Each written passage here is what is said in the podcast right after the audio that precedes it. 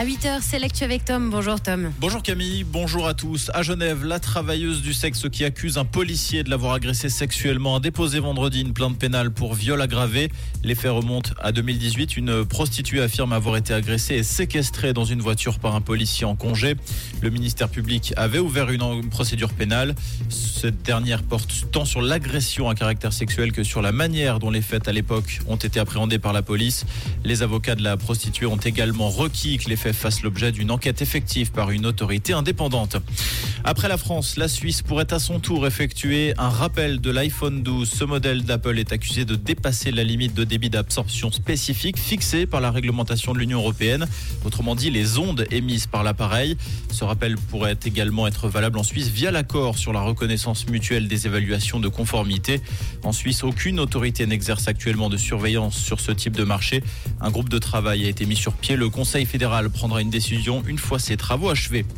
Technologie toujours, cinq partis du centre et de la gauche, parmi lesquels le PS et les Verts se sont engagés à limiter leur utilisation de l'intelligence artificielle dans leur campagne.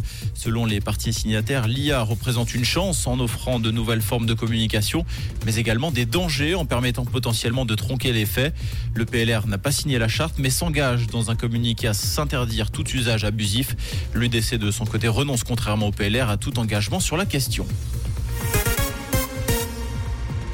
Un dépôt de carburant a explosé hier dans la province du Haut-Karabakh. Le bilan provisoire fait état de 200 blessés. On estime par ailleurs que 5000 personnes ont fui la région pour se réfugier en Arménie. Les déplacements qui pourraient encore s'accélérer alors que les forces azerbaïdjanaises resserrent leur emprise sur la région.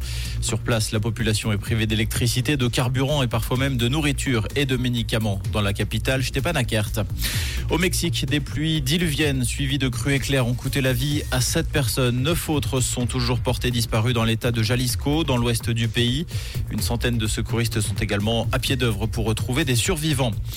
Premier accro pour le FC Sion en Challenge League alors qu'il menait 2-0 à un quart d'heure du terme face à Thun.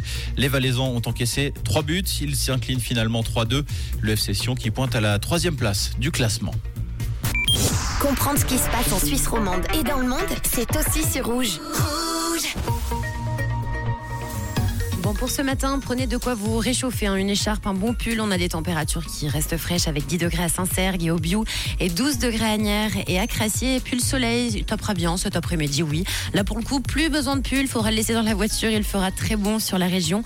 On aura 25 degrés ce mardi à Genève. On vous souhaite une très belle journée à l'écoute de Rouge.